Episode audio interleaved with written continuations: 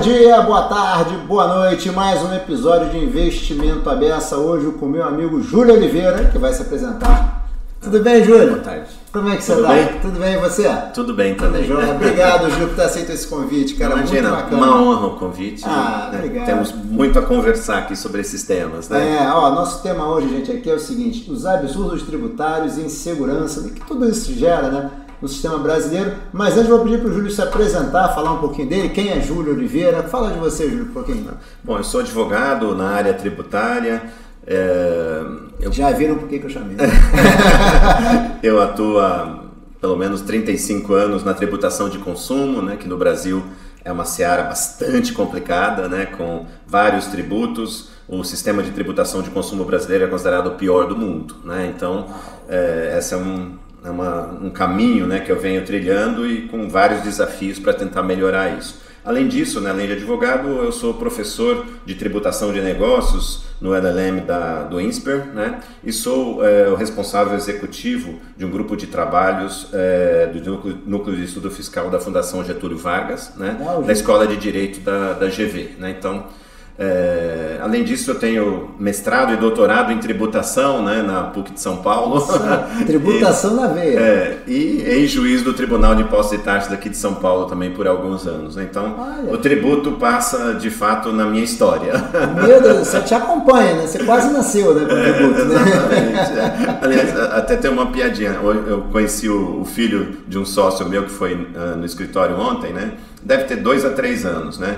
Aí a mãe dele estava lá e ele falou assim: Ah, com o que, que seu pai trabalha, né, com o meu sócio? Ele falou: Ah, com imposto. Eu falei: Não é possível, que você não tem nem três anos já está falando imposto, né? É que marca aqui no É. Essa coisa marca, essa coisa É. marca. Júlio, começando a nossa conversa, esse caos tributário brasileiro, conta um pouquinho de o que, quais são as principais características, o que caracteriza esse nosso sistema tão ineficiente, o pior do mundo, né? E quais são mais ou menos os impactos dele, assim? Vamos falando aqui sobre esse assunto. Perfeito. É, bom, todo o país, principalmente do tamanho como o nosso, né, que é um continente, ele tem que ter algumas matrizes tributárias. Assim como nós temos as matrizes energéticas, né, nenhum país do porte como o nosso pode falar, ah, só quero energia hidrelétrica, ou solar, ou eólica, ou todas essas outras que vêm aparecendo. Então, um país moderno ele precisa de todas as fontes. A mesma coisa na seara tributária. Então nós temos que ter a tributação sobre o consumo, tributação sobre a renda, sobre patrimônio, sobre herança, eh, sobre propriedade, né, em algumas das suas modalidades. Eh, qual o problema do nosso sistema tributário? Primeiro que nós não podemos chamá-lo de sistema. Ele é um amontoado de normas que vão se sobrepondo, sem nenhuma racionalidade, sem nenhum planejamento. E o que isso acarreta? O nosso sistema de tributação de consumo ele é exagerado. Nós tributamos demais o consumo e, e tributamos de uma maneira desordenada a renda, muitas vezes concentrando mais riqueza do que distribuindo riqueza. Que é uma das funções do sistema tributário, né? Exatamente. Em países capitalistas, uma- um mecanismo de distribuição de renda é ah, o sistema tributário. É, principalmente o sistema tributário sobre a renda, patrimônio e herança. Né? A tributação de consumo, é, qual seria a característica essencial dela? Ela deveria ser simples, é, transparente né, e visar a arrecadação. Então, na tributação de consumo, não se deveria buscar, pela doutrina, pela experiência de outros países, eh, fazer igualação de gênero, de raça ou de- eh, reduzir desigualdade social. Mesmo ah, todos aqueles que são favoráveis a essas bandeiras entendem que na tributação de consumo se deve evitar isso. Na tributação de consumo você tem que buscar a arrecadação de uma maneira eh, a fazer com que essa tributação não iniba demais o fenômeno econômico. Quando a tributação é exagerada no consumo, o que você gera? Um movimento contrário ao investimento. Então, os investidores se afastam eh, de lugares onde a tributação é exagerada no consumo, porque isso gera eh, uma interferência muito grande no fenômeno econômico eh, de consumo. Então, mesmo quando você quer estimular ou desestimular certos consumos, por exemplo, de bebidas alcoólicas, de cigarros, né? Aí você tem uma tributação específica, você usa um excise tax, né? É, para esse tipo de desestímulo, que é uma função extra fiscal do tributo. Agora, a tributação de consumo normal, o nosso ICMS, o IPI, o PIS, o COFINS, o ISS, são esses cinco principalmente, né? ele deveria ser neutro, simples né, e com função arrecadatória. No Brasil não é. É muito complexo. Nós devemos ter no nossa de contingência tributária no Brasil algo entre 5 e 8 trilhões de reais. Uau. É, nós somos recordistas mundiais em litígios tributários. É outro recorde que nós temos. Nós temos o pior sistema tributário de consumo porque ele é regressivo, ele é hermético e ele não é transparente ao consumidor. Por exemplo, nós escondemos no preço do produto ou do serviço o valor dos impostos. Eles não aparecem ao consumidor. Então, o consumidor é, contribuinte, ele acha que ele está pagando demais pelo produto. E, no fundo, ele está pagando o Estado escondido no produto. Ah, além do produto. vê alguns produtos tipo carro e tal, É. cigarro, essas coisas que quando você olha assim, né, quem, quando você para para olhar as pesquisas, é uma coisa mais da metade do preço do produto às vezes. Exatamente. Às vezes você está pagando mais Estado do que o preço do produto Ah. e você não sabe disso. Você fala, nossa, mas como esse produto é caro no Brasil? Cosméticos, por exemplo. né? Nossa, como esse batom é caro, como esse shampoo é caro. A hora que você vai ver a quantidade de tributos que tem, principalmente nesses produtos chamados supérfluos, e essa é outra falha do nosso sistema tributário do consumo. Ele quer dar ao Estado o direito de escolher o que, que o consumidor deve consumir ou não, o que, que é essencial ou não. E esse critério é um critério basicamente pessoal, muitas vezes regional, às vezes até depende da cidade. Então, o que é, por exemplo, um chimarrão no Rio Grande do Sul pode ser essencial. No Nordeste, lá no Rio Grande do Norte, talvez não. Né? Talvez lá a farinha seja essencial. Verdade, Né? Então, é, é- esse mapa né, do que, que é essencial ou não, ele é regionalizado, deveria ser regionalizado. E é, muitas vezes usar a tributação de consumo para esse tipo de estímulo ou desestímulo é totalmente anacrônico e gera um sistema muito confuso. Né? O que, que você acha, Júlio? Assim, atribui aqui assim, você tem uma. Por que, que a gente é tão confuso né, nesse sistema tributário? Pois é, eu acredito né, que é, a forma como nasceu né, a, a nossa república e como as coisas foram acontecendo é, geraram esse sistema tributário. O nosso sistema tributário ele é tão desigual quanto é a nossa sociedade. né? Então, esconder a tributação é uma forma de evitar a cidadania, porque você faz com que o cidadão brasileiro se sinta um pedinte de político. Então fala, ah, o- nossa, o governador construiu uma ponte. Olha, o presidente ele fez o hospital. Olha que beleza, como esse político é bom, porque ele entregou não sei o que, ele entregou dentaduras, ele entregou não sei o que, ele faz um ótimo, ele fez um ótimo aeroporto, ele fez- e na verdade nada disso é verdadeiro, porque é- é- isso é retorno daquilo que foi recolhido pelo próprio cidadão. Só que isso não aparece. Então quando o cidadão está pagando. é, quando o cidadão perceber né, que quando ele está comprando o shampoo, mais da metade do preço do shampoo é o preço do Estado, ele vai falar: nossa, eu tenho direito a alguma coisa. Eu tenho direito à saúde, a transporte, à infraestrutura, à segurança, mas não é porque o político é bonzinho, é porque eu estou pagando por isso. Só que eu pago, não sei que estou pagando e por isso eu não cobro. E aí eu me sinto eu preciso ter gratidão com alguém que, em tese, me entregou alguma coisa. Então, eu diria que, por que, que é assim? É feito de propósito para que não haja essa sensação de cidadania e de dívida do gestor público em relação ao cidadão. Olha só que coisa. E você acha que a reforma tributária, porque a gente está falando na alíquota de IVA, ela é para começar, são duas alíquotas únicas, né? A gente tinha que mudar o, ma- o marketing das duas alíquotas, é bem difícil de entender. né? É, nós teríamos dois tributos, né? A gente teria. é, qual que era a ideia inicial, né? E eu participei desse grupo dentro Ah, da então GV, fala um pouquinho. né? Do NEF, é, que basicamente a gente tinha. Vamos colocar o Brasil no mundo. Tá? Vamos colocar o Brasil na civilização tributária. Nós não tivemos, nós, não, nós somos incivilizados em matéria tributária. Nós não tivemos uma revolução francesa né, social e nem também em termos tributários. Nós continuamos anacrônicos nisso. Por isso que nós temos esse sistema que não funciona. Essa reforma, originalmente, vem sendo deturpada agora nesse processo de construção. Né? Como sempre, né? É, isso, e não estou dizendo que é, eu sou favorável a essa reforma, sendo bastante franco. Né? Essa reforma ela é necessária, ela coloca o Brasil é, dentro da realidade mundial. Mesmo com seus defeitos, é melhor do que. Nós te- o que nós temos hoje é tão ruim que é, alguma coisa precisa ser feita. O que, que é essa alguma coisa a ser feita? Era substituir cinco tributos que eu mencionei agora há pouco, ICMS, IPI, ISS, PIS e COFINS, por um IVA. Né? Isso não foi possível em razão da nossa federação. E aí você pegou um modelo mais ou menos canadense, que é um IVA dual, que é o IBS, né, o Imposto sobre Bens e Serviços, e a CBS, que é a contribuição sobre bens e serviços. Basicamente é o mesmo imposto, mas com formas de destinação diferentes. Por quê? Os estados e os municípios não confiam numa arrecadação de um ente centralizador em razão da história brasileira. Tá. Assim como o cidadão não confia no Estado brasileiro, há diversas razões para isso, os estados e os municípios não confiam na União. Nossa, que é um sistema de desconfiança. O nosso sistema é feito baseado na desconfiança e não na confiança. Nossa sociedade precisa cooperar para crescer é. não ter confiança é um problema. Né? É um problema sério.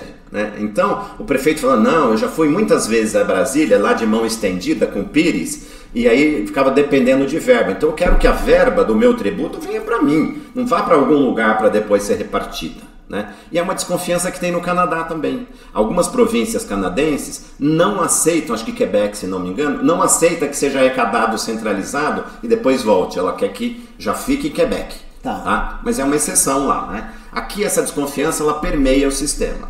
Então, o que, que se busca nessa reforma de, eh, tributária do consumo, né? falando só dessa? Né? Porque há uma reforma tributária sobre a renda caminhando junto. Tá? Eles querem fazer uma cirurgia com o paciente de preferência vivo. Agora, se atacar todas as frentes, vai ser difícil manter esse paciente de vivo. Né? Verdade. Não dá para pegar a tributação de renda, tributação de patrimônio tributação de consumo tudo ao mesmo tempo mesmo que algumas dessas coisas sejam altamente positivas.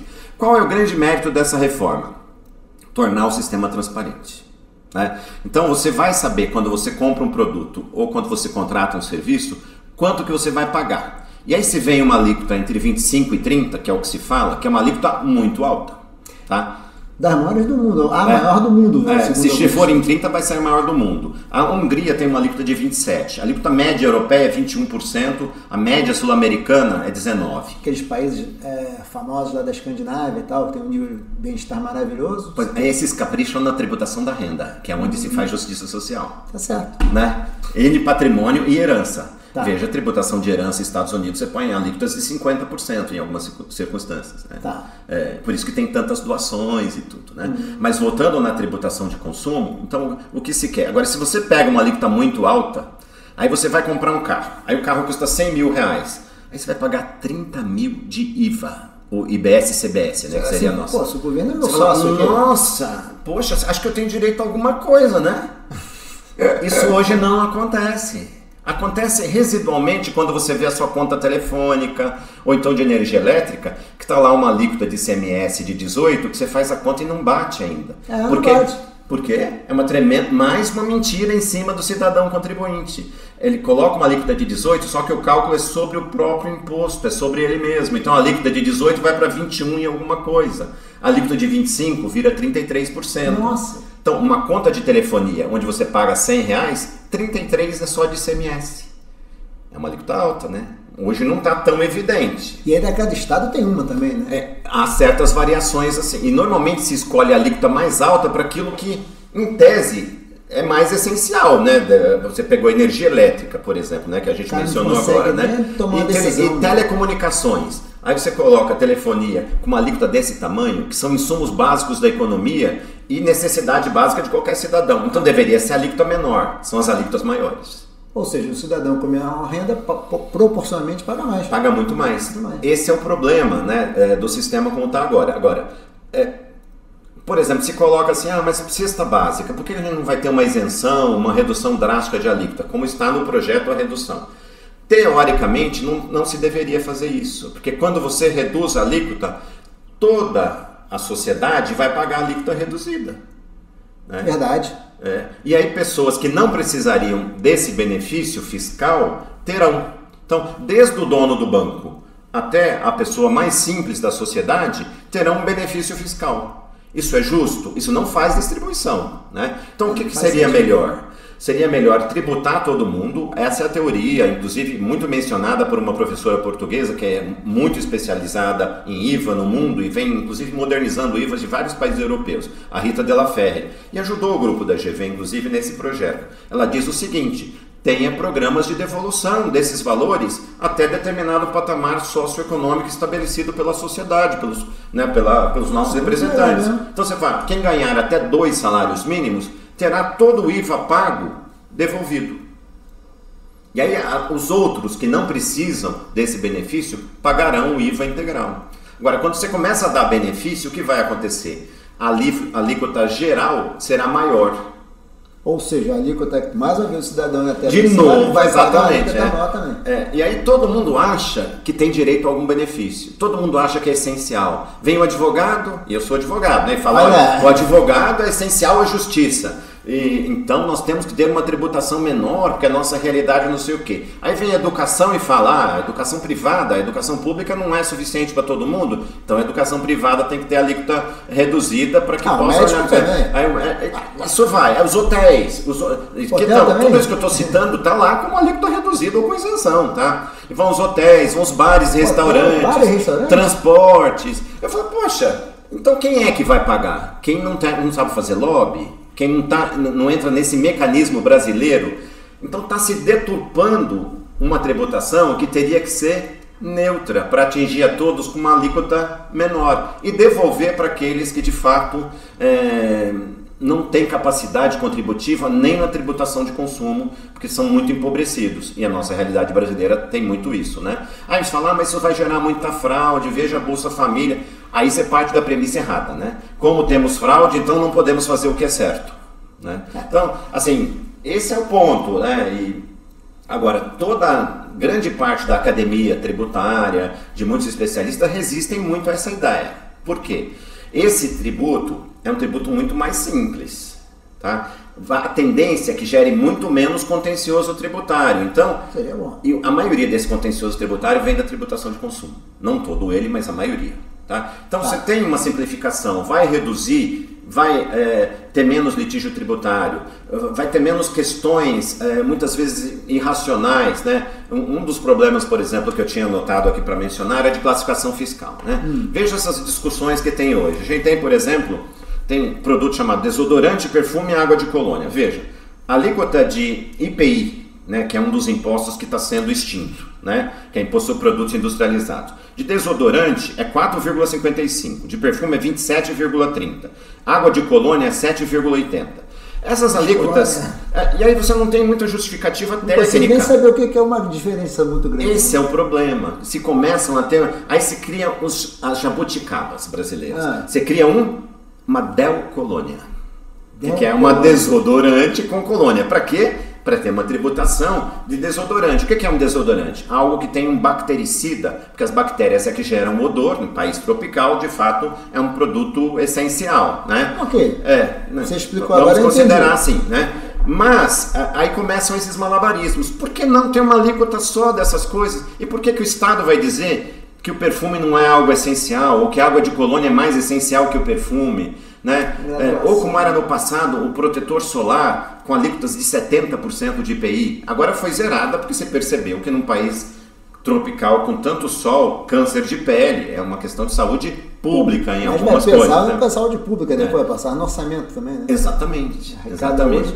Agora, quando você começa a tributar, por exemplo, alguns produtos, você pega cigarro né, ou bebida alcoólica, aí você fala, ah, vamos sobretaxar porque isso faz muito mal à saúde. Aí você transforma o sócio, o, seu, o governo no seu sócio, no seu principal sócio. Ele começa a ter interesse de que as pessoas não parem de fumar. Não é deixem de tomar bebida alcoólica. Veja, isso é teoria dos jogos, né? É, não adianta. Tudo que é exagerado acaba gerando um efeito colateral muito ruim. Então, isso já está provado. Você exagera na tributação do cigarro, o que você faz? não, não, vai ter mais propaganda, contra-propaganda para não fumar. É, o Estado fala, nossa, mas isso aqui é uma arrecadação gigantesca. A alíquota de IPI hoje de cigarro é 300%. 300? É. Então, toda vez que você fuma um cigarro, em tese, você está é, dando... Né, Três cigarros? Para o governo, né? O preço do Estado ali dentro. Tudo bem, para desestimular o consumo, tem essa teoria. Mas o que acontece? O Estado começa a se interessar é nisso. Também, né? É, bebida alcoólica, dependendo do teor alcoólico, você pode ter 18, 20, 22, 50, né? Então fica muito interessante em termos arrecadatórios e é muito ruim que o, o, o governo seja sócio naquilo que não é interessante para a saúde pública.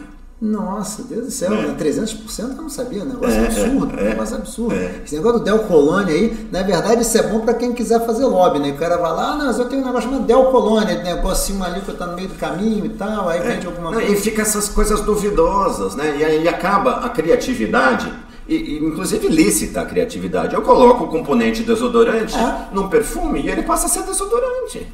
Aí viu uma do esperto. É, exatamente. Aí você começa a criar mecanismos, né? Você induz mecanismos de planejamento lícitos, muitas vezes, não estou nem dizendo que planejamentos abusivos, não, né? Planejamentos verdadeiros, mas que não interessa nem a arrecadação, é, nem a sociedade.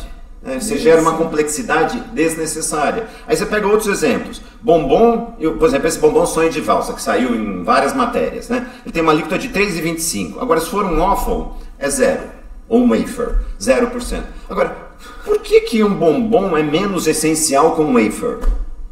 Uau! É. Aí hoje se chama o bombom sonho de valsa um wafer. Ah, é? É. É que tem Aí é zero. Né? É, exato. E dá para defender, né? É, Porque tem aquelas é camadas, né? aquelas coisas, exatamente. Aí você pega, por exemplo, o sorvete do McDonald's. A alíquota seria 3,25. Ele chama de alimento lácteo. A alíquota cai para 0%. Nossa, na verdade, você ficar arbitrando essa, essas definições é mais negócio então, do que produzir. Agora, a hora que eu tenho um IVA, não tem essa discussão. É uma alíquota só para tá. isso. Tá. Né? Ou você tem duas, três alíquotas em alguns modelos europeus, mas não nessas filigranas. Você tem uma alíquota, por exemplo, para educação. Há países que têm alíquotas diferenciadas para educação. Porque eu não estou dizendo que alguns, algumas dessas diferenças às vezes se justificam. Realmente, o nosso sistema público de educação não consegue atingir todo mundo. Então, o valor da sociedade brasileira quer estimular o ensino privado. Alguns vão contestar e dizer, ah, mas só a classe A e B que estudam nesses lugares. Eu falo, ah, mas nós precisamos de classe A e B também, né? É, então, há argumentos. Tem, você tem zona cinzenta. Não estou dizendo que as coisas são tão matemáticas e que tudo que é feito é ruim. Mas eu estou dizendo que o estímulo que se dá quando criam esses tipos de distinções não, são, não é favorável. Eu, eu participei, por exemplo, tinha uma questão de jipes e veículos de uso misto. Se o veículo, do, ah, o banco dobrava ele passava a ser veículo de uso misto. Aí a alíquota era, na época, ah, 30%. Funciona, né? é. Aí se era um Jeep que o veículo, que o banco não dobrava, a alíquota era 8%. Agora, o que justifica o fato de um banco dobrar eu ter uma diferença de tributação de 20 para 8 ou de 30 para 8%? Nossa! Né? Então, essa é uma característica positiva dessa reforma. Eu tenho uma alíquota que sai dessas distinções é, de classificação fiscal e essas filigranas todas. Né? É, outros pontos assim relevantes e que são muito críticos e que têm muitos autos de infração. É, algumas coisas do ICMS, que é um imposto estadual, né, que incide sobre o que? Circulação de mercadoria, venda de mercadoria e algumas prestações de serviço de comunicação, de transporte interestadual e intermunicipal. Até hoje não se sabe o ICMS que é devido na importação, para qual estado vai. Se é para onde faz. Até hoje? Não até hoje não se sabe. O Supremo tem posições que vai para lá, vem para cá. E a Constituição é de 88, hein? Já tem um tempinho, é, né? 35 então, anos, fez a semana. Exatamente, bem lembrado, né? Aí eu, eu, tenho lá, vou é, importar. Eu importo é, pelo Espírito Santo que tem benefícios fiscais, ou por Santa Catarina, que tem benefícios fiscais. Vários estados têm benefícios fiscais, se não todos eles. Aí eu importo por um estado que tem uma alíquota menor na importação né, hum. do ICMS. Né? E manda o produto, na verdade o produto vai ser consumido em São Paulo ou em outro estado da federação, né? E aí fica a discussão, ah, mas você importou por lá só porque a alíquota era menor, mas na verdade a mercadoria vai ser consumida em São Paulo. Mas quem disse que o ICMS da importação é devido para o estado onde é consumida a mercadoria? Se fala em destino físico em destino jurídico, ou é onde é desembaraçada a mercadoria. Então, ficam essas distinções. Esse tipo de polêmica deixa existir a partir do momento que esse imposto vai ser devido no consumo. Tá, né? onde foi então, consumido, acabou. acabou. Aí você tem outros pontos assim relevantes. O que, que dá crédito de ICMS, de IPI, de PIS e de COFINS? Mexi em quatro dos tributos que estão sendo extintos agora, tá? tá? A maioria dos autos de infração, desses trilhões que eu te falei, envolve essa questão de tomada de crédito. E o que, que é essa tomada de é, crédito? Isso eu ia você explicar. Eu entro, por exemplo, no mercado, não vou dizer nome, né, para não fazer propaganda. Eu entro no mercado, qualquer um deles, né? Aí eu vejo lá, mercado tá, tá iluminado, né? Precisa de luz, né? Tem câmaras frias, né? Para os produtos se manter. Tem uma padaria que faz pão, Tem uma série de coisas é, onde a energia elétrica é utilizada. Né? E aí começa. É, pelo sistema da não cumulatividade, tudo que uma empresa né, paga de ICMS, ela pode se creditar. Tá? Desde que ela vá fazer o quê? Ela vai utilizar aquilo ou para revender ou como insumo na sua produção ou comercialização. Essa é a teoria. Para que, que é isso? Para evitar um imposto, sobre um imposto em cascata. Tá. Porque se eu pago na entrada e pago tudo na saída de novo, cada ciclo econômico eu vou pagar esse imposto várias certo. vezes. Isso ingessa a economia, né? É antieconômico, é péssimo. Por isso tem que ser um imposto não cumulativo. Né? Tá. Então, esse sistema. Eh, só que o nosso sistema está escrito que é não cumulativo na Constituição, mas não é, na verdade porque o nosso Supremo disse que a não cumulatividade não é um princípio constitucional, apesar de estar na Constituição, que é só uma técnica de arrecadação e tudo. Então, nesse exemplo que eu dei entrando no mercado, né? Aí eu vejo lá a luz, a energia elétrica que é utilizada é, para é, iluminar a loja.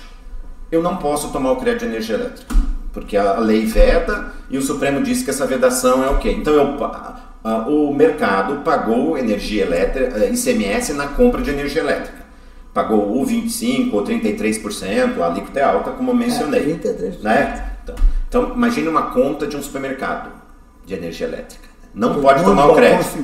Para onde que vai esse, esse ICMS que não foi creditado? Para o preço do produto. Então, a hora que ela vender, o mercado vai vender o produto, os produtos todos, né? vai estar tá lá dentro também um ICMS que ele não pode acreditar. É, alguém tem que pagar, né? É. E que ICMS ele pode se creditar? Só o ICMS que é utilizado na padaria, no processo industrial do pão. Do esse pão. ele poderia se creditar. Então, esse é um exemplo claro né, de como o nosso sistema tem, é, ele gera o efeito cascata. Isso vai encarecendo muito o produto. Porque paga na entrada, paga na saída de novo. Aquela energia que ele pagou na entrada e que está dentro do produto da saída, vai ser tributada duas vezes. Né? E aí eu poderia dar vários exemplos é, indústrias que acontece a mesma coisa, que uma coisa você pode tomar crédito, ou você não pode tomar. O que se quer aqui? Um sistema amplo de crédito. Tudo aquilo que foi utilizado na comercialização, na tudo. produção, tudo. A única exceção que o texto faz, e eu já acho perigosa essa exceção, é se for para uso pessoal. Então, né, digamos que um, uh, um diretor da empresa a empresa comprou um carro para o diretor e ele usa isso para uso pessoal. Ele não é nem diretor de comercial, nem de produção, nem de nada. Ele usa para ir para casa dele e tal. Né? Então, em tese, né, esse ICMS pago na aquisição do carro, não, ICMS não IVA, né, que é o novo mecanismo, né, não daria é, crédito. Tá? Mas isso é, começou a, começaram assim as exceções. Aí daqui a pouco se estende isso e se começa a ter esse sistema não acumulativo não verdadeiro. O que se busca é o crédito financeiro, não o crédito físico. O que vale hoje é o chamado crédito físico. Né? E aí, qual o grande problema? As empresas tomam muito dos créditos e são autuadas e vão discutindo. Então, sabe, esses milhões e trilhões que eu estou falando são de discussões. O que dá crédito? O que dá crédito? Ah, os critérios são diferentes, tá? O critério do CMS é diferente do critério do IPI e que é diferente Nossa, do critério de PIS e COFINS. É, é, é, são 27 estados com 27 alíquotas, com de regras diferentes de compensação de crédito. Isso, exatamente. E além disso, critérios diferentes para o IPI, que é federal, e critérios diferentes para PIS e COFINS, que é federal. Alguém investe no Brasil? Assim, as pessoas investem no Brasil? Pois é, para ser corajoso. Não, né? tem que ser corajoso. Imagina é. chega lá um cliente seu, um norueguês, que abrir uma empresa, ganhar uma indústria aqui, e o cara olha tudo isso e é. fica assim.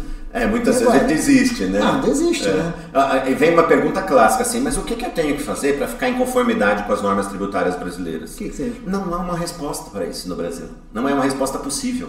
Porque você pode falar, ah, mas eu vou ser uma empresa conservadora. Não significa nada essa palavra no Brasil. Ah, eu vou aceitar tudo que a Receita Federal, as receitas estaduais e municipais estabelecerem. Vou quebrar.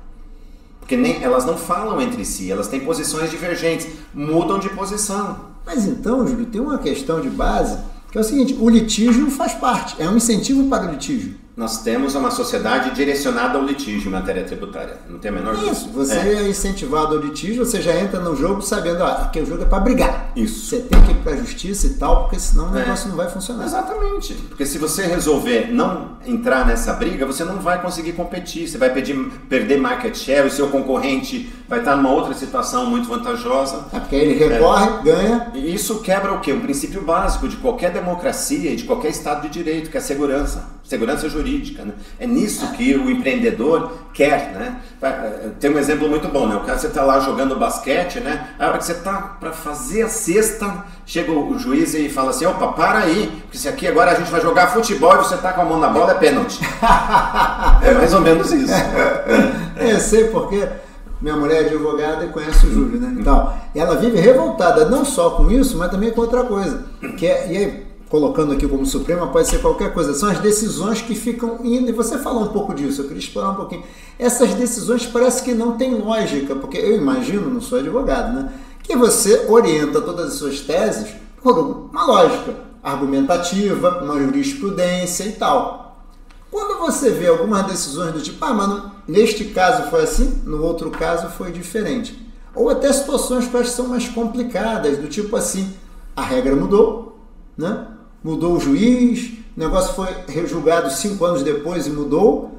Ou um negócio que eu ouço muito que é a tentativa muitas vezes de você já no Brasil já é visto de cara como culpado. Então paga e depois recorre.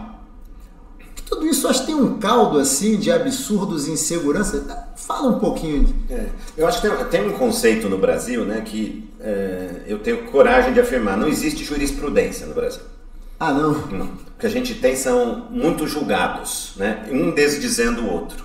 Então, isso gera uma situação de intranquilidade, porque imagina países que são de common law, né? onde as decisões, os precedentes criam o direito.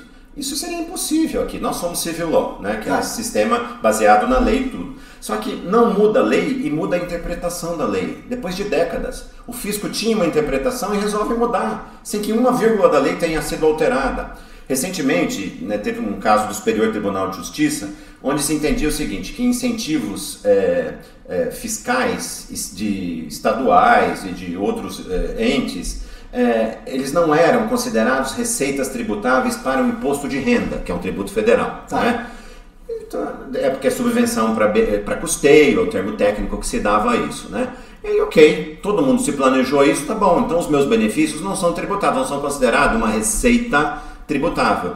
Recentemente, o STJ mudou esse entendimento e deixou as empresas assim polvorosa, porque, nossa, mas eu planejei todos os meus negócios. É, Isso significa muito dinheiro. Fazer fluxo de caixa, 20 aninhos. É, imagine com essa quantidade de incentivos fiscais que existem de ICMS, isso passa a ser tributado né? você passa a ter menos 30 e poucos por cento desses benefícios. Nossa, o fluxo de caixa foi para o espaço. E autuações que existiam, que você tinha a probabilidade de êxito grande, passa a ser probabilidade de perda grande. Né? Isso derruba é, toda a possibilidade né, de você ter um controle efetivo é, de governança corporativa. Né? A governança tributária, né, dentro da governança corporativa, no Brasil, é um dos itens mais relevantes, assim como a governança trabalhista também né, e ambiental. Né?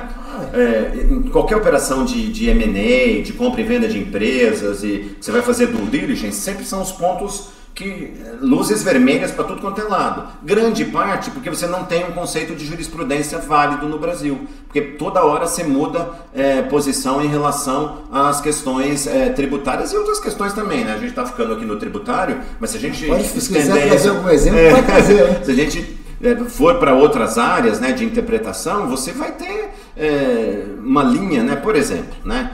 Até há pouco tempo atrás se entendia que a contribuição, e o Supremo sinalizou nesse sentido, a contribuição assistencial e sindical, né, que a, a lei foi alterada pelo presidente Michel Temer, ok, ninguém mais é obrigado que fez agora, recentemente, o Supremo? Quatro aninhos, cinco aninhos depois, né? É, exatamente. Seis aninhos depois. Todo mundo já imaginando, não tem pra... a, a, essa contribuição assistencial passa a ser devida de novo. E o empregado ele vai ter que se opor expressamente para que não seja cobrada. E... e... já se fala agora no mecanismo de volta da contribuição é, sindical como imposto, né? Por isso que eu falo, né? É, essa reforma que se falava, você tinha um imposto que ia substituir cinco. Aí depois eram dois por um. Aí depois foi criado o imposto seletivo nessa reforma. O que, que, é esse é imposto seletivo? Qual é esse? É para desistir, chamado É o te- imposto é do pecado. já, esse é o terceiro, é o imposto do pecado, né? Que seria para bebidas alcoólicas e cigarros, tá?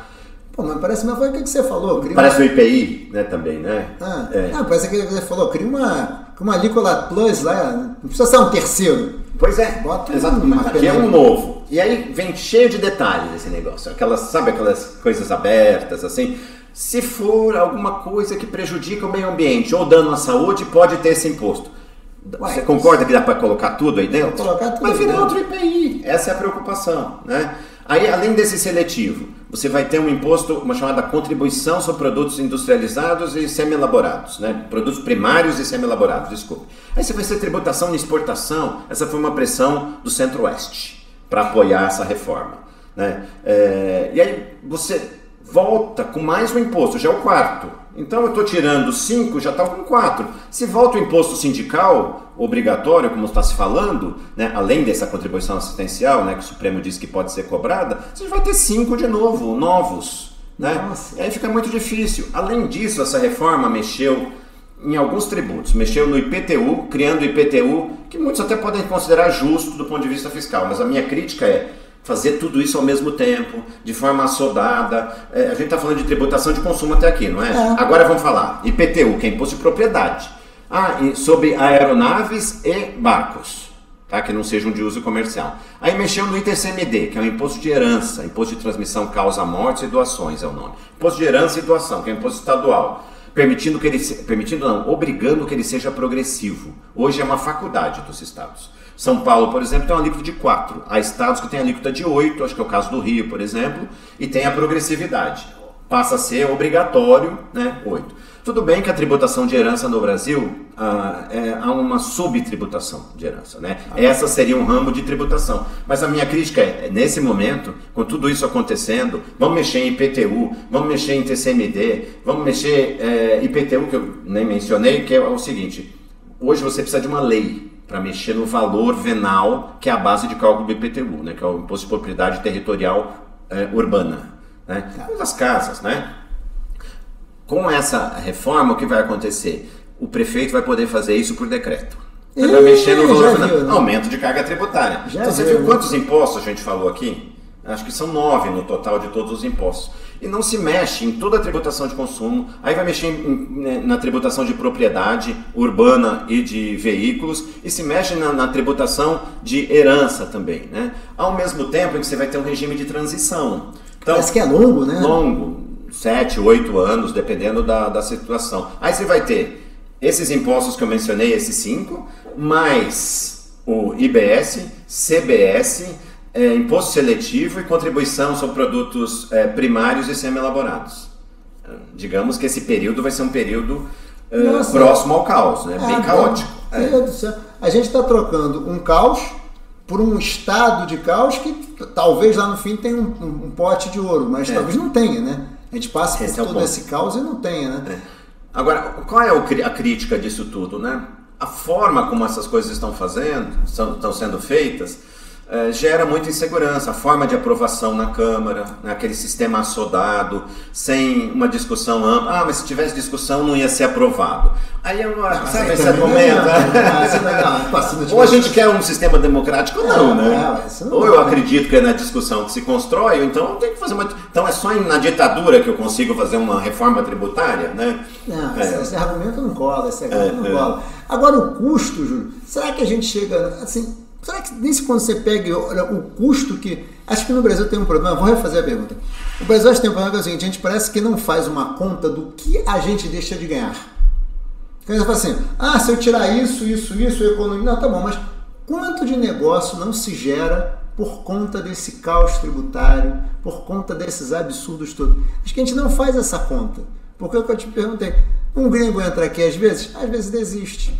Alguém chega aqui, é melhor eu gastar tempo, investir recursos para pensar em desenvolver uma tecnologia nova, ou é mais rápido e até mais, mais chance de sucesso ir lá em Brasília e fazer um lobby para conseguir encaixar o meu produto numa alíquota mais barata. Porque 33%, por exemplo, Que investimento para melhorar a produtividade vai lhe dar algo 33% é. de alguma coisa, é 30, 25% de alguma coisa? É, é, na minha avaliação, né, o que eu percebo que mais afasta o investimento estrangeiro e nacional também, tá? tá? É a insegurança jurídica. É essa incerteza. Se a, casa, a carga tributária fosse alta, é claro, isso é, sempre vai ser colocado na conta, muitas vezes você vai reduzir muito o mercado consumidor, né?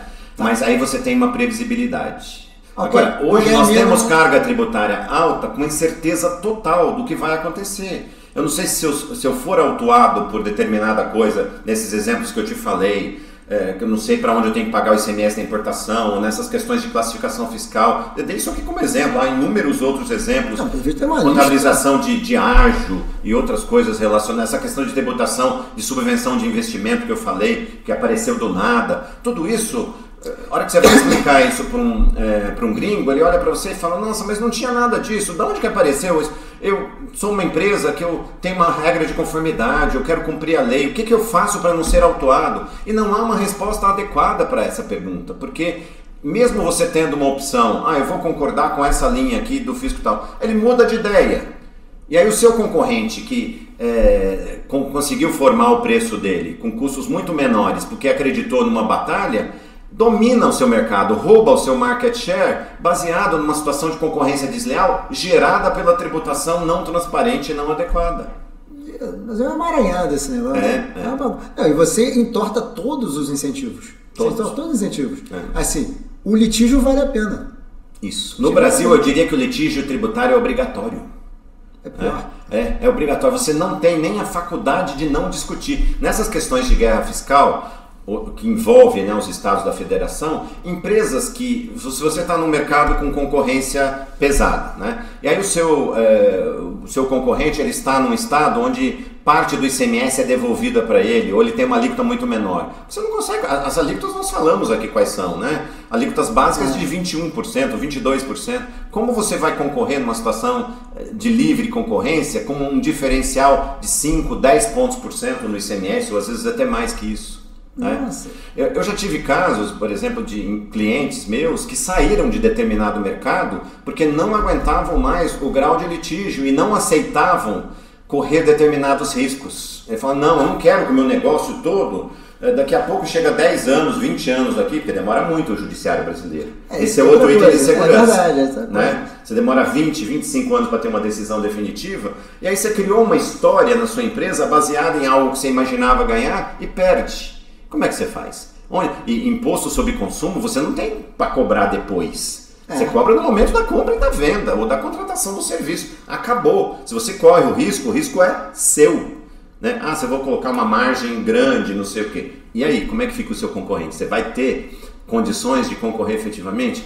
Ou casos, né, de... Eh, tem um caso que eu me lembro, né, que uma empresa inglesa vinha para o Brasil na época da, principalmente da privatização de telecomunicações e tudo, ela ia instalar torres de comunicação e tá. locar essas torres. Não se sabia que tributo de consumo tinha que ser pago, se seria o ICMS, o ISS, se nenhum seria devido. Nós pegamos pareceres de professores da área civil, né, civilistas, dizendo o que é um bem móvel e o que é um bem imóvel. Uma torre de comunicação por acessão física, como ela é fixada ao solo, ela é considerada imóvel. Né? E aí, em tese, você não pagaria um imposto sobre serviços, o ISS. Poderia até eventualmente o IPTU, por ser imóvel e tudo, mas havia uma dúvida. O que é que decidiu essa empresa? Não vou para o Brasil. Ah, que isso. É. é 33%, podendo bater um 30%, sei lá, um é, negócio desse, acabou o negócio dele. Caramba, mas é um carro. E essa questão da insegurança, que eu acho que a gente tem um emaranhado tributário, que você falou, essa questão do o judiciário nos seus diferentes níveis, STJ até STF, voltando, né? E me parece, a gente fala muito em ativismo do judiciário, eu acho que eu já que a pauta não está mas parece que tem um ativismo da Receita também, né? A Receita parece que não tem pudor em interpretar, cobrar e depois vai, vai para o litígio. É. E agora, né, com a volta do voto de qualidade, né, do empate né, no, no CARF a favor do fisco, né? Você vê, é, o que eu acho um tremendo contrassenso. Talvez a gente tenha que ter outro modelo é, de tribunal administrativo, digamos assim, que não seja paritário, porque hoje é um, no CARF, né, você tem a metade dos contribuintes, metade da fazenda. Né? Mas em qualquer direito público, na dúvida, é pró contribuinte ou pró cidadão. Direito penal, por exemplo, se houver um empate, a pessoa é absolvida. É tal do indúbio pro réu. Indúbio pro réu. E para o contribuinte deveria valer isso também. Então, é, e aí voltou agora, né, por esse sistema né, que foi colocado nessa lei, que está ainda em discussão, os vetos né, que foram colocados, o empate é a favor do fisco. O que vai acontecer, que aliás já está acontecendo, empata o representante do fisco desempata a favor da fazenda. E aí fica 3 a 3 com alguém com um voto de Minerva votando como se fosse dois conselheiros, né, ou dois juízes, né? Isso gera uma situação onde se estimula a lavratura de autos de infração indevidos. Né? Em situações onde se sabe que a, a instância de decisão administrativa vai ser favorável. É, e aí, a ponto né, de, de discursos, né, de falas, como o do ministro Haddad, né, dizendo que é, ah, agora a gente vai ter os 50 e poucos bilhões garantidos Essa, de arrecadação. Achei né? isso horrível. Né? Ou chamando os representantes dos contribuintes, né, comparando ele a, a, a detentos, a presidiários. Uma fala extremamente terrível, infeliz. infeliz. Eu diria que se tivéssemos uma república é, ou se tivéssemos um sistema parlamentarista, teria, ele teria caído né, imediatamente. É, ele né? falou, que, é. falou que é um negócio meio bandido, né? negócio É, ele, ele, ele, ele, comparou a detentos. detentos né? É, não, então, assim, é, tudo isso destrói a relação, que tem que ser uma relação republicana. Né? O fisco seguindo os parâmetros da lei, seguindo a, o entendimento que ele tem de forma é, perene, né? e não alterando esse entendimento de, de, acordo com a vontade de arrecadação. É. Aliás, deixa eu, a gente está acabando, Júlio, tá bom. é uma pena, mas eu tenho uma é. coisa. Você acha que a gente acaba gerando, e me parece nos últimos anos no Brasil, o Brasil vive um crônico problema de orçamento, né? O governo brasileiro está sempre devendo no sentido de gasta mais do que arrecada. E me parece nos últimos anos que eu venho notando o seguinte: a receita corre atrás da. O governo gasta, a receita corre atrás da a Receita Federal corre atrás do dinheiro. E os, e os tribunais parece que olham para isso pô, precisamos de ajudar o governo. Eles se sentem parte do Estado. É, eu, tenho essa impressão nos últimos anos que está se acelerando, tipo assim, e o governo está com um problema, então a gente tem que, tem que, nós temos que votar a é. favor. Você tem essa impressão? Eu tenho, eu tenho essa impressão. A qualidade da é, nossa... Essa solidariedade entre os poderes e contra, na verdade, o interesse da cidadania. Né? Eu vejo o Estado se defendendo do cidadão. Né? Sim. É, é, Estado... o que se deveria ter são poderes totalmente independentes, né? E essa separação nos poderes do Brasil, no Brasil, talvez nunca tenha sido aquilo que, né, eh, se imaginava Montesquieu e tudo mais. Mas eu diria que ela já foi melhor do que é hoje. É. Né? Eu acho que está havendo um nível de degradação nessa separação muito ruim e que gera no cidadão a sensação de que ele não tem a quem recorrer, né? Em todas as matérias. Concordo. Né? É. E essa falta de, muitas vezes, de é, liturgia do cargo, né? Onde, por exemplo, você imagina na Inglaterra, nos Estados Unidos ou na França, um presidente é, ir despachar ou ir conversar, um ministro de Estado ir conversar com, é, no Supremo Tribunal Federal de lá. Isso, é, Isso essa falta né, de. E ninguém está dizendo que alguma coisa errada está sendo feita, mas a impressão não é boa a imagem que se transmite não é boa, né? Não, também acho, também acho, também acho. Hum. Acho que essa é bem complicado. E eu acho que a qualidade do, acho que a qualidade quando a gente fala nos últimos anos da produção legislativa, do executivo e da própria processo de decisão no judiciário, a qualidade dessa vem caindo. É claramente isso. E um querendo exercer o papel do outro. Você veja, por exemplo, em relação ao legislativo, as CPIs assumindo um papel mais relevante que o papel de fazer lei. Né? É. O judiciário né? É, que deveria ser o papel relevante, julgar. O que, que, tá, o que, que aparece mais? Intenções legislativas, em questões muito polêmicas como aborto é, e outros temas que nem é a questão, a questão não é o tema em si, né? Isso a sociedade é que decide, mas a questão é, é há competência legislativa de tribunais para legislar sobre qualquer tema? Pela nossa Constituição, não. não. Né? Então, é, esses poderes, aí você vai para o poder executivo né? É, com funções também atípicas legislativas, com excesso de medidas provisórias. Não estou dizendo não é só nesse governo, não. Né? Sim. Aí já é um histórico. Né? É, ou funções até também judicantes de novo, né? querendo julgar é, com posturas às vezes de certos ministros colocando uma postura já como se fossem juízes ou de acusação, né? Perdendo uma serenidade que muitas vezes é necessária quando você está tratando de uma função atípica do poder. Então, as funções atípicas dos poderes estão ficando mais relevantes que as funções típicas. Isso é péssimo para a República. Né?